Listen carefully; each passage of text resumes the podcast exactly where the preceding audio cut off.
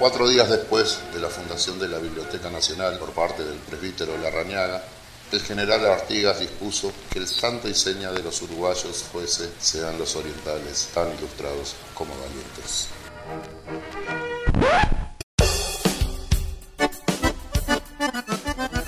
Hola gente. Hola Carlito Luna, ¿cómo andás amigazo? Estamos en un nuevo episodio de Fosilizados. Y en nuestra vuelta a España, como dijimos, íbamos a pasar por Uruguay. Son cosas de nuestros pagos, orientales uruguayos, de compañía un buen amargo, nuevito y bien cebado. Vamos a visitar a un amigo para unos mates virtuales Calentá el agua de ese mate, chamigo. y charlar un poco de algunas cuestiones de la paleontología de ese país. Así que vamos arrancando con lo que tenemos para hoy.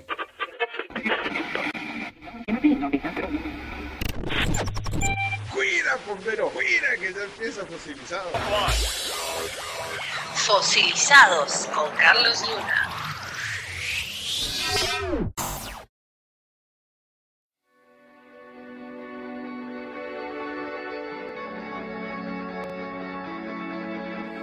Bueno, Pablo Toriño es licenciado en Ciencias Biológicas de la Facultad de Ciencias de la Universidad de la República en Uruguay y tiene una maestría en Ciencias Biológicas y actualmente está realizando el doctorado en esa misma casa de estudios. Su tema de investigación son los peces fósiles del Mesozoico de Uruguay.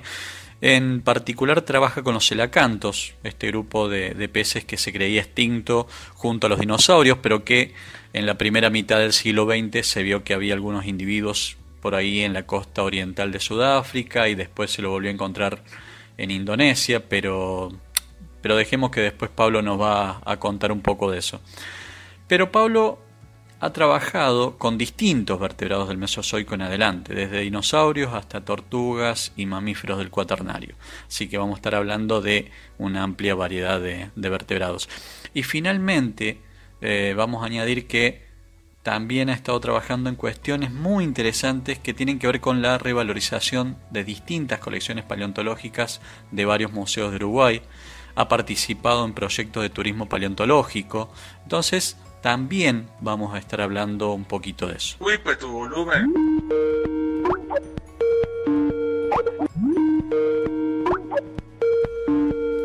Hola Pablo, ¿cómo estás? Gracias por aceptar la invitación, por sumarte a esta propuesta. Y como decíamos en la presentación, has trabajado con una linda variedad de bichos, ¿no? Pero antes de ir a eso, me gustaría que, nos contaras cómo fue que comenzaste. ¿Qué, ¿Qué te llevó a estos caminos de la palio? Hola Carlos y hola a toda la audiencia del programa Fosilizados. Bueno, primero que nada, muchas gracias por la invitación a participar de este episodio. Este, bueno, sí, un poco para contestar tu pregunta, que, es, muy recurrente para quienes este, deciden encararse un poco hacia estos temas de, paleontología. Por lo menos los que estamos en nuestra franja etaria, digamos, somos como un poco parte de, la generación Jurassic Park, es el, es el, legado que nos dejó desde cuando éramos niños, ese entusiasmo que, bueno, en, muchos de nosotros persiste y después se va transmutando con el tiempo y uno lo convierte en ganas de querer dedicarse. Que por supuesto no es fácil, como toda carrera, y, buscarse un lugarcito tampoco es fácil también, no es un, una carrera o una disciplina tan común en nuestro país. Nuestra tradición paleontológica es mucho más reciente comparada con Argentina, que tiene mucho más de 150 años, y nosotros en Uruguay tenemos nuestros primeros paleontólogos de recién desde la década del 40, 50 del siglo pasado. Este, en mi caso, bueno, viene por ese lado. Y es más, te diría que mi primer, este, mi primer amor, por así decirlo, fueron los gliptodontes, poco tiempo después de entrar a la facultad, de la mano de, Daniel Perea, quien hoy es mi tutor de doctorado y fue, siempre fue mi tutor en, en, otras instancias. Fue como el primer gran tema con el que me metí,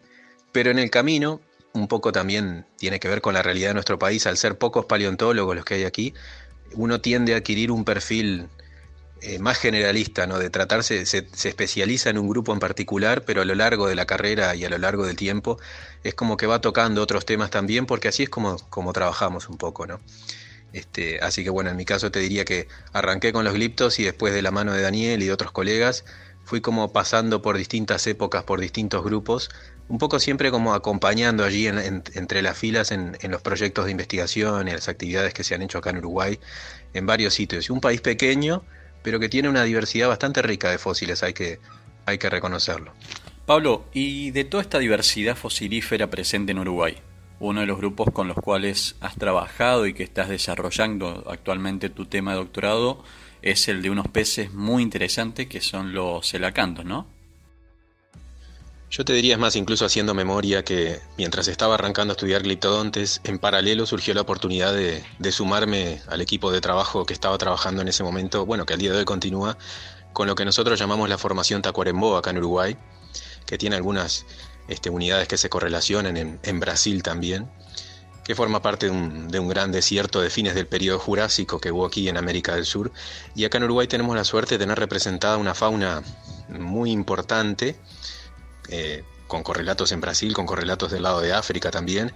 y se dio la oportunidad de empezar a trabajar como preparador. De modo que el, primer contacto que tomé con el Mesozoico fue preparando huesos, mientras en paralelo estaba estudiando gliptodonte, es una cosa que es completamente diferente, digamos, alejada.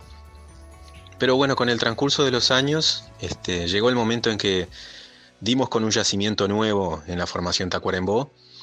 estoy hablando del año 2011, 2012 aproximadamente, hasta ese entonces lo que encontramos más que nada era material fragmentario, em, dientes de dinosaurios, dientes de cocodrilos, de varios grupos de peces, restos de tortugas también,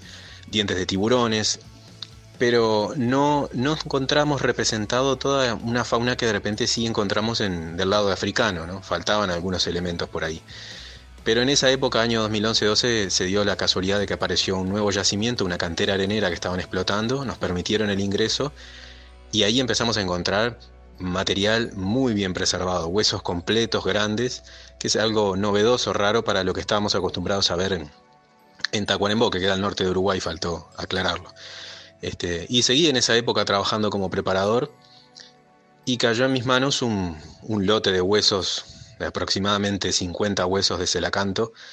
eh, que fueron colectados a lo largo de mucho tiempo. Empezamos la colecta en el 2012 aproximadamente, se extendió 2013, 2014, 2015, 2016. Cada vez que íbamos a ese lugar, eh, producto de la erosión, aparecían más huesos exactamente en el mismo lugar, exactamente en el mismo cuadrante de esa cantera de arena donde estábamos trabajando. Y con el tiempo, en el trabajo de laboratorio, empezamos a percibir que posiblemente teníamos representado un individuo, por lo menos de celacanto, bastante bien preservado, todo lo que sería gran parte de la cabeza y del esqueleto del postcráneo también. Fue un proceso muy lento, un razonamiento que, lleva mucho tiempo. Quienes trabajan en laboratorio lo saben, no empezar como a reconstruir un rompecabezas. Teníamos huesos fragmentarios de diferentes colectas que, mm, coincidían entre sí, o sea, estamos hablando de un individuo que estaba desparramado en un cuadrante de aproximadamente dos metros cuadrados y además no teníamos huesos repetidos. Este, y los huesos de lados opuestos coincidían en tamaño y las suturas, o sea, todo cerraba. Al margen de que también en ese mismo yacimiento hay huesos de varios celacantos este, dispersos, de varios tamaños de individuos, pero este fue un hallazgo particularmente interesante en poder articular un individuo. Para nosotros también era algo novedoso para lo que está Cuarembó. Y, y bueno, en paralelo redondeé mi, licenciatura, lo que sería nuestra formación de grado en gliptodontes, y ahí inmediatamente al, empezar a pensar, bueno, ahora qué hago a nivel de posgrado, Daniel Perea me dice, bueno, eh, ¿te interesaría seguir trabajando con Tacuarembó, ya que estás trabajando preparando huesos de peces? Quizás podés enganchar y, hacer una maestría en, peces mesozoicos. En, ese momento incluso no sabíamos exactamente con qué grupo de peces podía encarar. Eh, mi co-tutor, que es Matías Soto, también me asesoró al respecto. Teníamos algunos huesos de celacantos, o varios, más, varios huesos más bien, pero no los teníamos bien estudiados. Y no sabíamos si era suficiente o no como para encarar una maestría. Pero en esa transición entre la licenciatura y la maestría fue donde se dio el hallazgo de la mayor cantidad de huesos y donde caímos en la ficha que teníamos por lo menos un individuo representado por prácticamente una cabeza completa, que es raro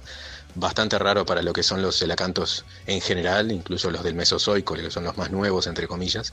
Y bueno, ahí se dio el enganche, empezar a hacer una maestría en celacantos. Y después, bueno, hubo toda una diversificación, un montón de temas que empezaron a surgir a partir de esos huesos que, ya desbordaron la maestría y, sirvieron como para pensar en, en la posibilidad de hacer un doctorado en el tema, dejando en el camino algo pronto en la maestría, lo que es un, que bueno, después les puedo contar lo que sería una descripción anatómica, un análisis filogenético, como una puesta al día y una proyección de distintos temas y cosas que se podían encarar, que es un poco lo que estoy haciendo ahora a nivel de doctorado. Pablo, para la gente que no está habituada a escuchar de este grupo de peces, ¿cómo lo describirías? Pensemos sobre todo en aquellos que nos están escuchando y, que jamás sintió hablar de los celacantos y queremos que se los puedan imaginar. ¿Cómo se los describirías? ¿Qué, qué le dirías? Bueno, qué pregunta, qué compromiso. Los elacantos son todo un grupo de, peces, es, muy particular, muy singular la historia y, mucha gente está familiarizada con ellos, pero por supuesto eh, hay gente que seguramente no, no tenga presente de qué estamos hablando. Primero el nombre celacanto, que deriva del griego, significa algo así como cola hueca, en referencia a los huesos que forman la cola, que en realidad no es una característica exclusiva de este grupo. Hay otros, hay otros peces que también tienen los huesos huecos a nivel de la cola, a nivel de lo que serían las espinas de la cola. Pero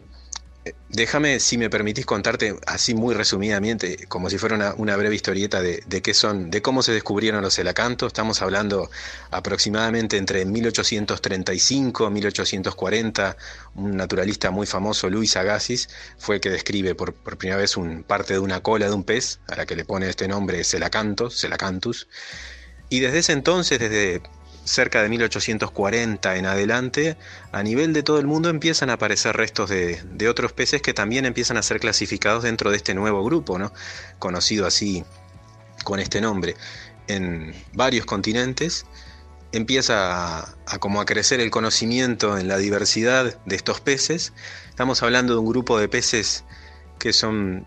caen, son clasificados dentro de lo que serían los arcopterigios, los peces que tienen aletas carnosas, aletas lobuladas, en contraparte con la mayoría de los peces que estamos acostumbrados a ver hoy, que son los actinopterigios, peces que tienen aletas radiadas. Es el, grueso de la diversidad de los peces. Pero en el pasado, en realidad, en, estamos hablando de cientos de millones de años atrás y hasta no hace tanto tampoco, la diversidad de los peces era muchísimo mayor.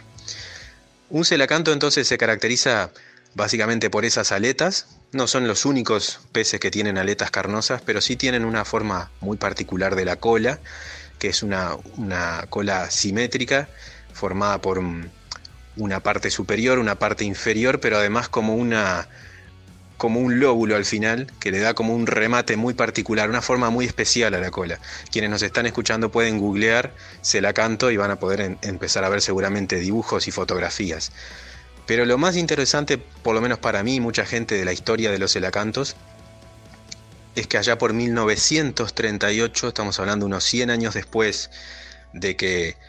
habían sido descritos en el registro fósil, hasta ese entonces los elacantos más nuevos fósiles eran de fines del periodo Cretácico, estamos hablando de unos 70, unos 80 millones de años atrás. Pero en 1938, en la costa oriental de África, increíblemente, un grupo de pescadores locales pescan un celacanto, que fue como el boom de aquella época, ¿verdad? Fue el, origen de todo un nuevo capítulo para el estudio de estos peces. Por eso se les llama muchas veces este, fósiles vivientes, como suele suceder con algunos grupos que primero son conocidos a través de fósiles y después por distintas razones nos enteramos que hoy en día hay representantes vivientes. Eso fue lo que pasó con el celacanto. Y bueno, el celacanto viviente se le llama Latimeria en honor a Mary Latimer, que fue la curadora del Museo de la ciudad de East London, allí en la costa oriental de, Sudáfrica que preparó, taxidermizó el primer celacanto rápidamente, porque en, aquella época, según cuentan las anécdotas que he publicadas en varios libros, ni siquiera tenían refrigeración para conservar al ejemplar, así que hubo que taxidermizarlo a la espera de que llegara un ictiólogo, quien estaba a cargo de ese museo, que pudiera identificarlo y confirmar efectivamente que se trataba de un celacanto. Y como te decía, ese fue un boom para el estudio de, este, de estos peces. Incluso allá un poco más, mucho más cerca en el tiempo, 1999-2000, en las costas de Indonesia se descubre otra población de celacantos que fueron clasificados como otra especie dentro del género Latimeria. Así que hoy en día tenemos dos especies de celacantos y hay que reconocer incluso que las dos están amenazadas, en peligro de extinción, sobre todo la africana, este, que tiene varias poblaciones pequeñas, pero posiblemente pocos cientos de individuos, quizás algunos miles, cualquiera de las dos especies es este, muy frágil, vive en un ecosistema que requiere la mayor estabilidad posible, estamos hablando de fondos marinos, grandes profundidades, aunque a veces llegan un poco más a la superficie y es cuando accidentalmente se los puede cazar. Pero bueno, tienen toda una historia muy interesante los elacantos, y sobre todo porque desde hace unos 70 millones de años hasta ahora, hasta, la época actual que estamos viviendo, no existe registro fósil de estos peces. Es como que aparecen de golpe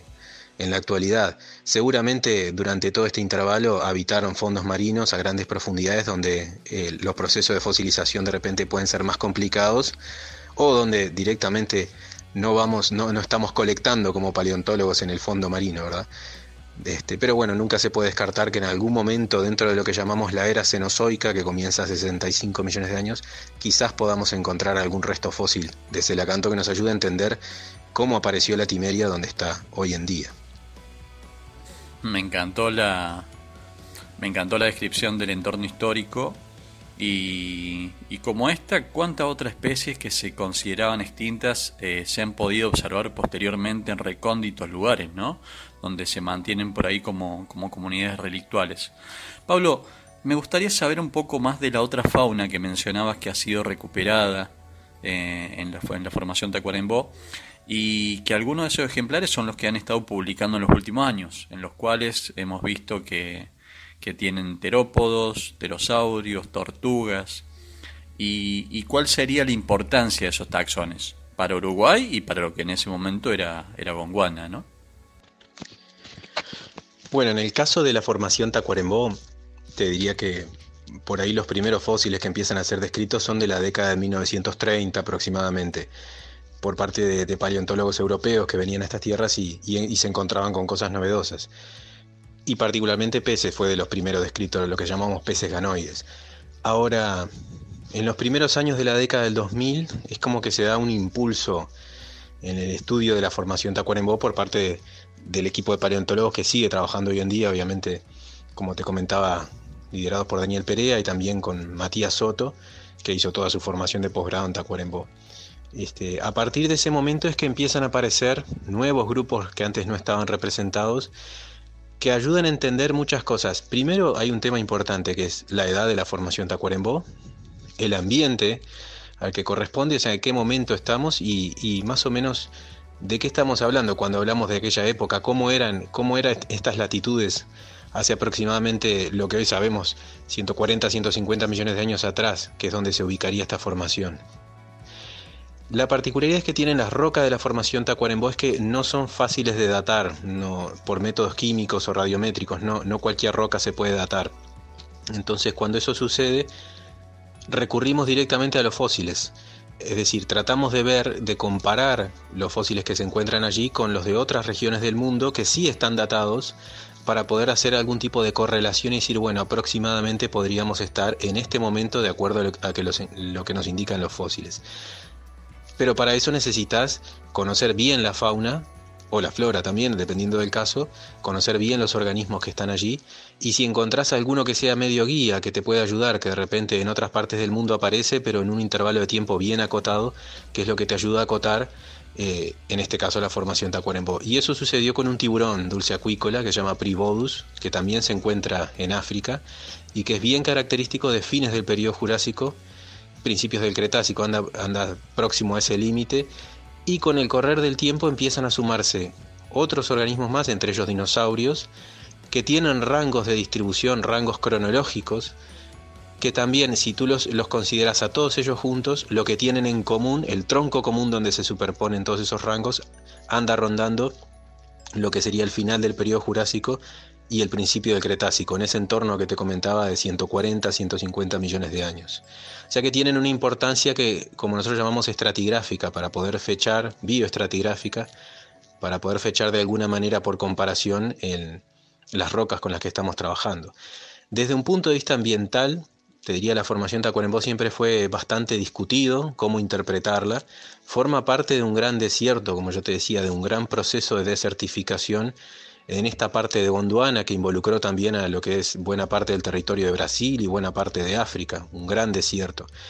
pero de ese gran desierto era bastante heterogéneo, es lo que sabemos hoy en día. No, necesariamente significa un clima árido sin vida, sino que por el contrario tenemos el ejemplo de Tacuarembó y otras formaciones en Brasil y en África con un gran contenido de fósiles.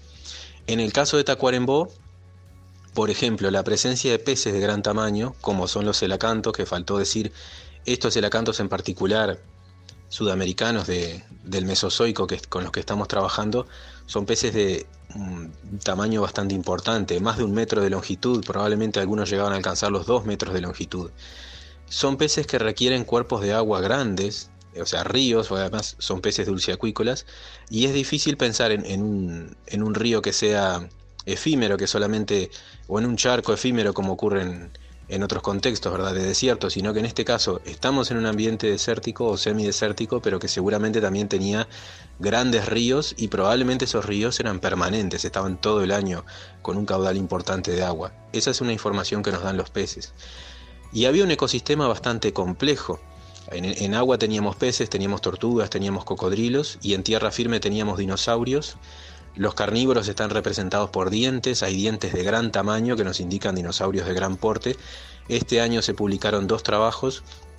en donde se confirma en Uruguay la presencia del género Torbosaurus y del género Megalosaurus, que se conocían obviamente en otras partes del mundo. Ese es un, es un, trabajo en el que se, encuentra, eh, que se encuentra desarrollando Matías Soto, quien es mi cotutor desde hace varios años, y está muy bueno en realidad poder tomar un diente aislado que en este contexto es lo que se conserva, no tenemos esqueletos completos de dinosaurios, pero sí dientes que suelen ser más resistentes que los huesos a los procesos de erosión y de transporte, sobre todo en ríos, poder tomar un diente y ya sea por las cualidades de ese diente, por la forma, por los dentículos, lo que forma esa superficie cerrada, lo que le da el filo al diente para cortar, y después por sus medidas, hacer análisis que llamamos este, morfométricos, cuantitativos, y filogenéticos también, así combinando un montón de metodología que es en lo que se ha especializado Matías, poder tratar de identificar la familia e incluso el género al que pertenecía ese diente, que es lo que se ha venido haciendo en Tacuarembó. Pero también teníamos pterosaurios, en 2018 se describió el primer resto, resto de pterosaurio para Uruguay, un fragmento de cráneo que conserva eh, los alvéolos, es decir, los agujeritos donde van los dientes, y un diente en posición que permitió asignarlo a una familia particular de pterosaurios. Y también tenemos huellas de dinosaurios, en, muy próximo al, yacimiento que yo les decía, donde aparecieron los elacantos, que fueron descubiertas en el año 2009. Y esas huellas nos dan más información. Nos permiten, por ejemplo, inferir la presencia de otros dinosaurios, dinosaurios herbívoros, grandes, saurópodos, esos dinosaurios cuadrúpedos de cuello largo, que son muy familiares para, la gente, ¿verdad? por los, medios de difusión, de comunicación, y también dinosaurios del grupo de los picos de pato, como se les dice em, popularmente, los ornitisquios, es decir, había una mayor diversidad de la que habíamos sospechado hace quizás unos 15 o 20 años atrás, en agua, en tierra y bueno, en aire también con, con los pterosaurios. Así que bueno, es como eh, toda una batería de información que además se aborda desde distintos enfoques con distintas metodologías que te permite tratar de alcanzar o llegar a una reconstrucción ambiental y tener una idea de cómo era esta parte, esta pequeña parte dentro de un gran desierto que abarcaba varios continentes actuales. Muy bueno, muy bueno. En un ratito vamos a hablar de, de estas huellas que estabas mencionando, pero antes me quedé pensando en algo en esto del descubrimiento de este nuevo yacimiento de, Tacuarembó dentro de una arenera. Y me viene la pregunta de cómo es el tema de la protección de los fósiles en Uruguay. Y te pregunto esto porque me ha tocado de trabajar con algunos hallazgos en Argentina, en ámbitos privados y en algunas canteras, y muchas veces acá no es fácil, digamos. ¿Cómo se trabaja el tema en Uruguay? Bueno, Carlos, sí, el, tema patrimonial es toda una beta en paleontología, también en arqueología, este, por supuesto que es muy compleja y en lo particular a, mí también me interesa mucho, como, como, a muchos paleontólogos, porque nos afecta y es parte de nuestra actividad. En mi caso yo te diría que esa fue una de las razones, junto con, un interés por, por, lo que es tratar de llegar al público a través de los museos, de exposiciones paleontológicas, que me llevaron en su momento también a volcarme como a derivarme hacia lo que nosotros llamamos aquí el área eh, social, humanística, hacia otra facultad y hacer la carrera de museología. Pensando en los museos, pero no solamente en el, clásico concepto de museo como un lugar físico, sino como, como un museo territorial, como puede ser un yacimiento paleontológico, ¿verdad? Museo de sitio también. Y, me ha tocado, sí, participar, por suerte, en, muchas instancias en Tacuarembó que tienen que ver con el, ámbito de patrimonio y de museos. Nosotros aquí en Uruguay tenemos una ley de patrimonio que engloba todo lo que sería materiales arqueológicos y paleontológicos, este, que engloba lo que es actividad de investigación, por supuesto, de recolección de muestras, de almacenamiento y demás,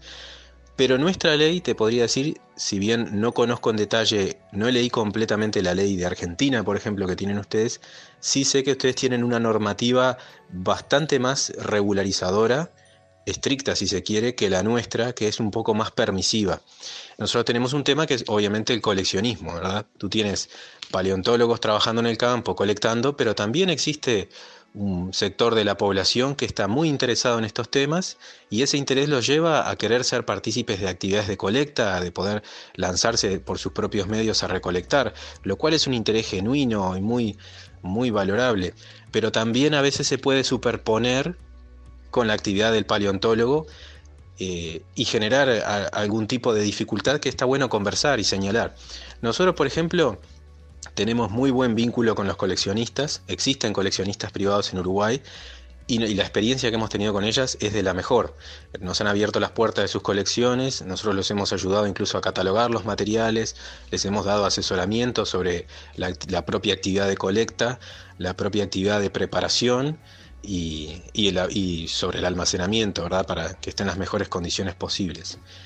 Eh, porque es una actividad con la que nosotros, con la que no podemos no podemos evitar que ocurra, no podemos evitar que existan coleccionistas, pero sí podemos tratar de relacionarnos con ellos de la mejor manera posible para retroalimentarlos. Estoy hablando, por supuesto, desde la paleontología. No puedo hablar desde la arqueología porque es una realidad diferente y sí las filosofías son diferentes. Me consta, por ejemplo, que en materia de arqueología es mucho más dura la implementación. Si bien nos regimos por la misma ley, la manera en la que la implementamos es diferente y eso ha dado lugar a, situaciones muy complejas con respecto a, la colecta por parte de, particulares, ¿verdad? Sobre todo cuando estamos hablando de sitios que involucran enterramientos humanos antiguos, ¿verdad? Y todo un tema muy complejo, hasta ético también incluso. Ahora, yendo a lo que es un yacimiento propiamente o una propiedad privada, como tú planteabas, es otro tema importante. Hemos tenido muy buena relación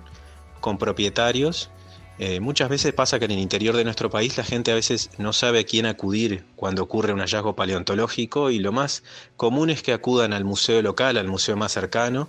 que ese museo a su vez se contacte con la municipalidad más cercana, la intendencia más cercana y esa institución por último contacte con, nuestra universidad que a su vez después deriva a nuestra facultad. Eso es un proceso que puede ser complejo, este, pero a veces se ha dado de manera rápida a veces no tanto, porque a veces uno no llega a tiempo, pero sí hemos tenido buenas relaciones. E incluso en esta cantera de arena, es que los propietarios son una familia, eh, desde el año 2011 que estamos colectando allí, quien nos avisó fue un, geólogo local que trabajaba como director del Museo de Geociencias de Tacuarembó, Jorge da Silva, que es nuestro referente allí a nivel de Tacuarembó él fue avisado de esta cantera, él nos avisó a nosotros y en acuerdo, en un acuerdo verbal conjunto, se nos permitió el ingreso y trabajamos sin ningún tipo de inconveniente. Eh, es una buena situación, no, no nos ha tocado hasta ahora que no nos dejaran entrar a un predio, sino que por el contrario hemos tenido muy buena receptividad de parte de propietarios, de la población en general. Pero sí te voy a contar un caso particular con respecto a esta cantera que aconteció a principios de este año, al ser una cantera de arena, lo que estaban tratando de retirar era toda la fracción arenosa, obviamente, que se encontraba allí, que se encontraba en algunas partes por debajo del nivel de fósiles, de modo que con máquinas excavadoras lo que tuvieron que hacer los operarios fue retirar toda la parte areno-arcillosa donde se encontraban nuestros fósiles y básicamente ese nivel fue destruido para poder llegar hacia otros niveles arenosos que eran los que más le servían para, para la extracción de arena como material de construcción, mientras que el sobrante, que es lo que a nosotros nos interesaba, donde estaban los fósiles, fue utilizado como relleno de caminería. Eso fue un shock para nosotros, porque si bien teníamos conocimiento de que esta cantera estaba activa, eh, sí teníamos entendido que el sector donde en, el que, en el que nos encontrábamos trabajando no iba a ser explotado por un buen tiempo, es decir, por los próximos años quizás pero no, no buscamos responsabilidades, simplemente en este caso la responsabilidad sería conjunta, sino aquí lo que hubo fue una, una falla de comunicación, no una mala intencionalidad, y es producto de no tener una presencia permanente en el interior de nuestro país. Nosotros los paleontólogos nos encontramos básicamente concentrados en Montevideo y también en el este, en uno de los centros universitarios de nuestra universidad. Pero hacia el centro y norte del país no hay presencia de paleontólogos y eso también hace que el, diálogo, al no ser permanente, pueden suceder este tipo de cosas. Ahora estamos tratando de ver, de volver a recontactar a los dueños y también pedir ayuda al gobierno departamental de Tacuarembó para en la medida de lo posible tratar de salvar una parte del yacimiento donde todavía no se ha explotado, a ver si podemos llegar a algún acuerdo en el que podamos, este, podamos seguir trabajando, digamos. No hemos, nunca nos tocó llegar al, extremo como sí ha sucedido en arqueología, de detener una obra y, o mucho menos de expropiar un terreno, ¿verdad? Tratamos de no llegar a esos, extremos, pero la ley actual, en definitiva, podría llegar a permitirlo. No es este el caso, no vamos a proceder así en, en Tacuarembó, sino que nosotros apostamos al diálogo, al acuerdo y, al, y a la concientización de la importancia del trabajo en conjunto. Pero sí la ley nos da un marco, en general, cuando se produce algún hallazgo de relevancia, de que existan estudios paleontológicos y arqueológicos de impacto ambiental antes de proceder con una obra, como parte del permiso de esa obra, ¿verdad? Eso es una cosa que nos falta cultura, por lo menos, en ese sentido, más en paleontología que en arqueología, donde sí lo están poniendo en práctica. Y es todo un desafío, en realidad este, requiere el diálogo de todas las partes involucradas, hacerlo de la manera más constructiva posible. Pero es todo un tema, obviamente, con el que uno tiene que lidiar como, como parte de la profesión que ha elegido, ¿verdad? Bueno, siempre todos esperamos que no se tenga que llegar a eso de, de tener que salir a conseguir algo con las leyes en la mano y todo se pueda trabajar desde el consenso, ¿no? Acá es la misma realidad en cuanto a lo que comentás que la gente lo primero que busca es un referente local, el cual muchas veces es un museo o es una persona, por ahí un coleccionista o es el naturalista del pueblo. Pero también pasa que pocas veces la gente relaciona o piensa en un centro de, de, investigación o en una universidad o en un ente gubernamental como el lugar al cual acudir. Y eso también ha estado relacionado con otra cosa que mencionabas, que es muy difícil para nosotros muchas veces hacer presencia inmediata como lo desearía la gente, ¿no? Por ahí los hallazgos se dan cuando, cuando están construyendo parte de la casa y es entendible que no pueden esperar tres semanas a, que uno consiga los medios para llegar y poder rescatar ese material.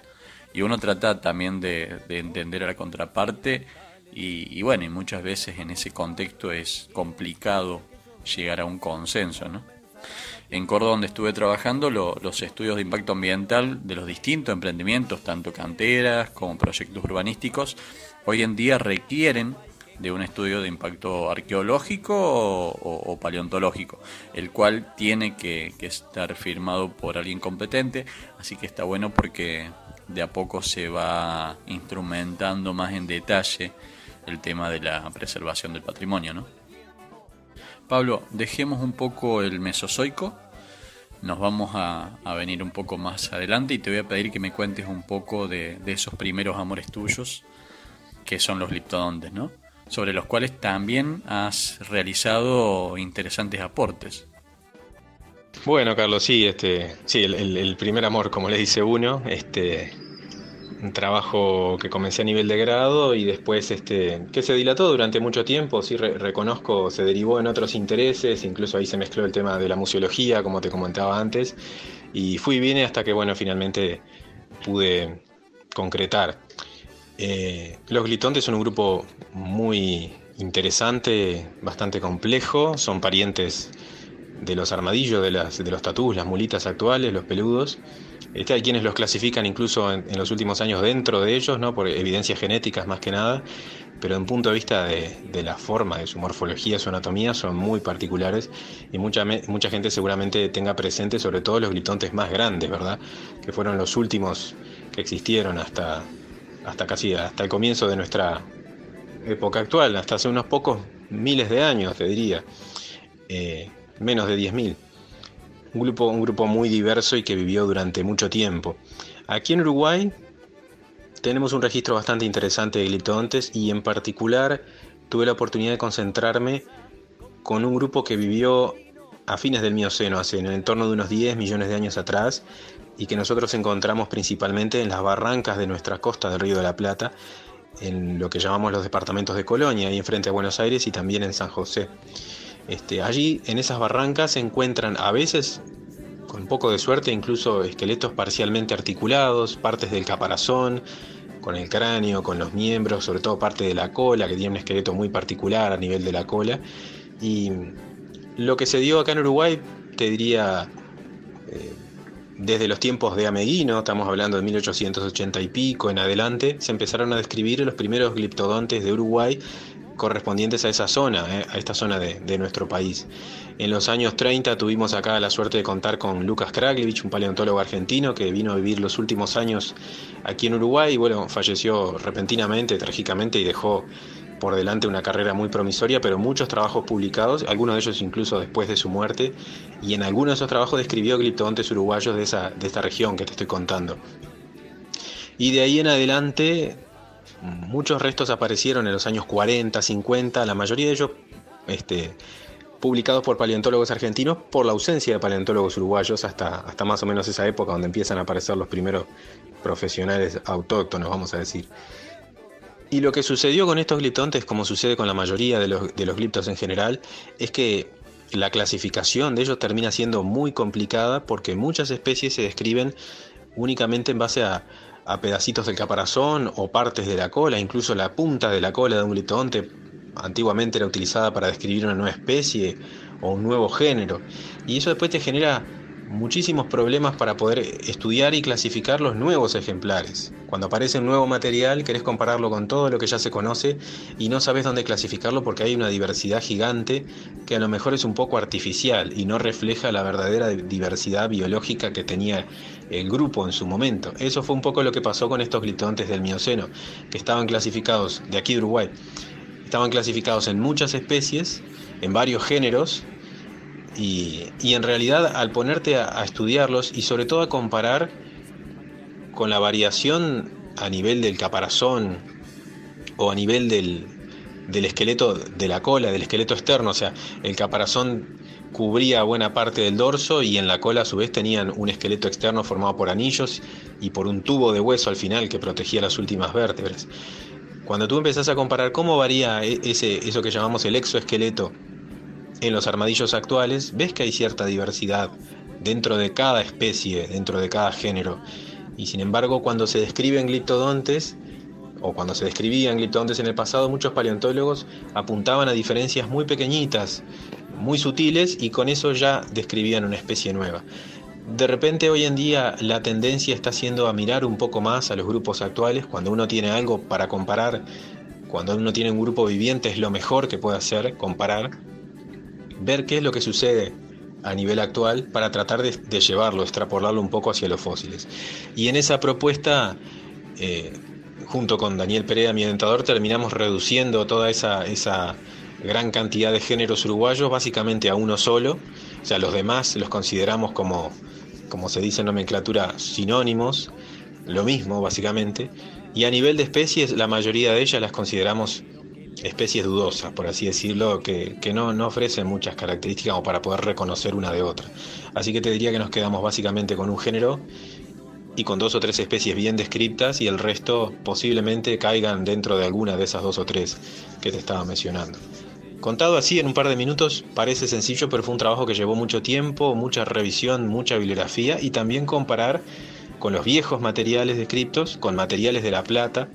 y de Buenos Aires, que hay colecciones comparativas tremendas allí en, esos museos en Argentina, además de los museos de aquí en Uruguay y por supuesto comparar con los nuevos materiales. Ese fue como esa experiencia fue como el de los primeros contactos que tuve con gliptodontes y en paralelo surgió la oportunidad también de trabajar con otros colegas de allí de Argentina, particularmente con, con la gente de Corrientes, con Alfredo Zurita, con Francisco Cuadrelli, que también vienen trabajando muy fuerte en gliptodontes desde hace varios años y se dio la oportunidad de sumar un poco el aporte desde este lado en, tratar de resolver estos problemas. Lo que te explicaba a nivel local, a nivel del Mioceno de Uruguay, aplica para toda América del Sur y, parte de Norteamérica también, es decir, los mismos problemas de clasificación, las mismas viejas metodologías que a veces uno tiene que revisar y un poco echar por tierra y empezar a trabajar con, con paradigmas más nuevos que tengan un poco más en cuenta la diversidad y la plasticidad que existen en, en las especies, ¿verdad? La verdad que, ha sido un tremendo trabajo el que llevaron adelante con Daniel y eso queda evidenciado a partir de, la publicación sobre el grupo de los Ploforini, que, hoy en día es considerado como uno de los aportes más interesantes de los últimos años en la temática. ¿no? Pablo, eh, dijiste hace un rato que encontraste en la museología una especialización a través de la cual podías llegar un poco más a la gente. Y a lo largo de los años has trabajado en la revalorización de varias colecciones de museos de Uruguay y también en varios proyectos de turismo paleontológico. Bueno, sí, es verdad, este, y vino de la mano con la paleontología, obviamente, mientras estaba estudiando paleo ya a nivel de grado, el, interés por los museos fue como que surgió casi espontáneamente y y lo mismo le ha pasado a varios colegas, yo he visto tanto a nivel de Uruguay como de otros países de la región, que uno termina enganchándose con el tema museológico de alguna u otra manera casi sin darse cuenta, ¿no? por el interés de, a través de los museos, de hacer llegar a la gente eh, ideas, conceptos que uno encuentra en el ámbito científico, pero que se pueden adaptar, transformar y hacer de una manera didáctica, presentarle a, la gente sin perder rigor en el camino. Se puede hacer, cuesta obviamente, pero se puede. Y el proceso está bueno y es muy gratificante. Eh, los museos para mí fueron el primer puntapié. Empezar a trabajar asesorando, ya sea desde la clasificación de materiales o asesoramiento para el, acondicionamiento, la, preparación, el almacenamiento, etc. Y después pasar a la siguiente etapa que es pensar en cómo armar una exposición a partir de fósiles, que son objetos totalmente inertes, pero de alguna manera buscarle la vuelta para, para darles vida, para, sobre todo para despertar la imaginación en el visitante, que viene de repente sin tener contacto con la paleontología y que se encuentre con estos objetos y poder uno a, través de un relato hacerle llegar un mensaje y despertar la imaginación y la curiosidad, que eso se da de manera natural en niños y jóvenes, se da automáticamente, pero en los adultos también hay que escarbar un poquito y la curiosidad siempre aparece. De modo que los museos fueron como una primera contraparte. Recuerdo también en trabajos allí en el departamento de Colonia que mencionaba hace un rato, en esos trabajos de relevamiento que arrancaron con glitodontes y después derivaron en toda esta otra faceta museológica, patrimonial, eh, junto con la gente de la Intendencia de Colonia,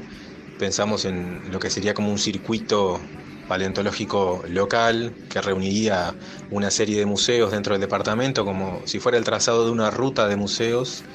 para un posible circuito paleontológico departamental. Y en paralelo, otro compañero trabajó en, un departamento vecino a Colonia, que es Soriano, hizo algo similar, se llama Andrés Batista, y con un tercer compañero, Guillermo Roland, juntamos nuestras tres experiencias en distintos museos y distintos departamentos para armar una, propuesta que en su momento le llamamos algo así como la ruta de los fósiles, más ya más ambiciosa a nivel regional, incluso este, preparamos un documento, lo registramos en nuestra Biblioteca Nacional que quedó allí como para la posteridad, para que pueda ser tomado retomado en el futuro por, por quien pueda llevarlo adelante, ¿no? está bueno, combina faceta museológica con también la visita a yacimientos, etcétera. Este, eso, es como algo anecdótico. Y sí desde un punto de vista más formal, a nivel de proyecto, surgió después del hallazgo de las huellas en 2009, de las huellas de dinosaurios de Tacuarembó, surgió la posibilidad de, de, tener un diálogo, una conversación con la Intendencia de Tacuarembó y pensar en la construcción de un museo paleontológico de sitio para esas huellas y enmarcarlo también dentro de una ruta paleontológica departamental. Ahí surgió un proyecto que nosotros llamamos Ruta de los Dinosaurios Tacuarembó, un poco haciendo eco de, otros proyectos que se llaman rutas de dinosaurio que están a nivel de Argentina, a nivel de Brasil, Bolivia, y España y Portugal también tienen sus propias rutas de los dinosaurios. Y bueno, venimos trabajando hace años en primero en la captación de fondos, porque todo esto conlleva cierto movimiento que requiere compromisos institucionales y requiere fondos también, y eso cuesta alcanzar llegar a los acuerdos, en fin, eh, como suele suceder, las entidades gubernamentales no siempre disponen de los fondos necesarios, sí quizás de una parte, pero no de todo. Fue lo que nos pasó con Tacuarembó. Logramos que la Intendencia ofreciera una contraparte para la construcción de este museo de sitio, para preservar las huellas, pero no era suficiente, así que tuvimos que salir a buscar más fondos a nivel nacional y encontramos una contrapartida en lo que sería nuestro Ministerio de Educación y Cultura. Esto fue hace unos pocos años atrás y ahora estamos en la etapa de, de tratar de comenzar la construcción del Museo de Sitio, que sería para nosotros un gran logro a nivel de Tacuarembó y a nivel nacional también, como para darle un impulso a, esa, a, esas rutas de los fósiles que se pueden trazar a lo largo del país, ¿verdad? que sea un atractivo más dentro de Tacuarembó. Pero cuesta, todas estas cuestiones cuestan muchísimo trabajo extra, es un trabajo extra académico que uno hace, pero lo hace con gusto también, porque requiere muchísimo diálogo, muchísimo esfuerzo, este, muchísimo lobby, muchísima capacidad de, dialogar con autoridades, de persuadir, de convencer, este, de respetar los tiempos gubernamentales, que a veces no son los tiempos que uno desearía, porque no puede pasar cuando se dilatan estos procesos, en el medio hay un cambio de gobierno departamental o nacional, y a veces es un poquito retroceder unos casilleros y volver a empezar, volver a presentarse con las autoridades nuevas, volver a hacer el trabajo de, de lobby, como decía, pero es gratificante, está bueno. En el caso del proyecto Ruta de los Dinosaurios, lo que nosotros planteamos es la construcción de una estructura techada, eh, semiabierta, que proteja las huellas, también con un sistema de drenaje asociado para evitar que les llegue agua de lluvia y, el techado para evitar la, la exposición directa a la luz del sol y amortiguar los cambios de temperatura que sufre la arenisca, que, se ha deteriorado bastante desde que han aparecido esas huellas en 2009, y algunas de ellas se han deteriorado al punto de que han desaparecido, o sea que estamos tratando de rescatar lo que viene quedando, que por suerte es la mayoría del yacimiento, pero sí hay algunas en los márgenes del afloramiento que lamentablemente las hemos perdido. Pero el, la construcción del Museo de Sitio es una parte del proyecto que implica también el involucramiento de la comunidad más cercana, que es un pueblito que se llama Cuchilla del Ombú, un pueblito muy pequeño de aproximadamente 300 personas que viven básicamente de la industria forestal de la zona y la industria agropecuaria en general, tratar de involucrarlos también en la gestión de este museo. Ellos se mostraron muy interesados en ofrecer servicios, en, ya sea gastronómicos, en poder hacer un pequeño centro de interpretación en el pueblo. Estamos hablando de un contexto rural en el que no hay servicios, o sea que el visitante que cae a ver las huellas pueda encontrar en Cuchilla de Lombú un lugar donde almorzar, donde descansar,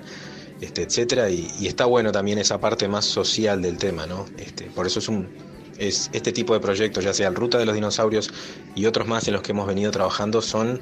netamente interdisciplinarios, o sea, requiere que no solamente el paleontólogo, esto ya trasciende la paleontología, requiere la participación de profesionales en museología, operadores turísticos, este, gestores culturales, en fin, digo,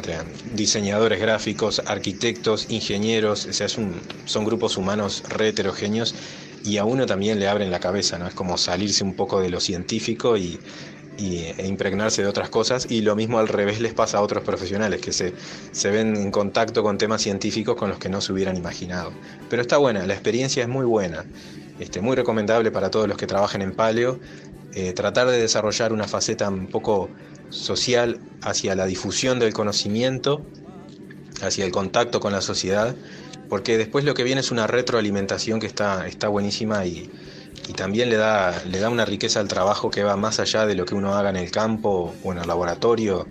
o netamente en la investigación pura y dura, trabajando en el gabinete, en el escritorio para, para publicar un artículo. Todo esto trasciende todas esas cuestiones. Totalmente. Aparte, como hablábamos hace poco con, Laura Domingo, es un deber para los que trabajamos en ciencia hacer difusión, salir del laboratorio, mostrar qué es lo que hacemos, ¿no? Y que la gente a través de, eso pueda conocer y valorar su, su patrimonio, que es parte de su identidad. Pablo, nos vamos despidiendo. Esperemos dentro de algún tiempo, no muy lejos, por encontrarnos en Tacuarembó, ahí en la, en la ruta de los dinosaurios o en, los afloramientos cuaternarios ahí del departamento de Salto, para seguir charlando un poco más de todo esto. Te agradezco infinitamente la, participación en este episodio. Muchísimas gracias a ti, Carlos, y a toda la audiencia por la invitación. Y sí, como vos decís, eh, nos estaremos viendo en breve, ojalá. Este, sobre todo se extrañan esos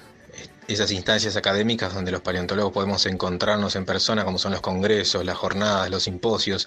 que en definitiva fue así como recuerdo que nos conocimos tú y yo, por ejemplo, que es donde se generan un montón de intercambios también y donde surge la camaradería y los colegas, los amigos.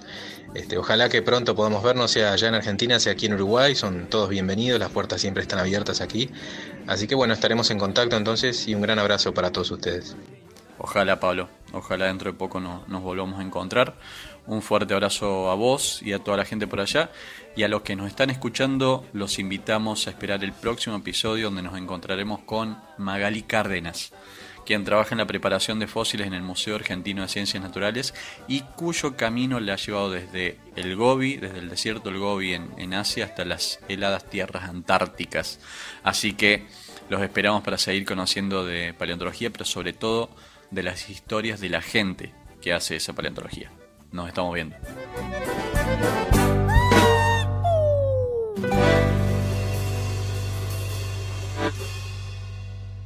Nos estamos viendo, dice el vago. ¿Qué? ¿Un canal de YouTube esto?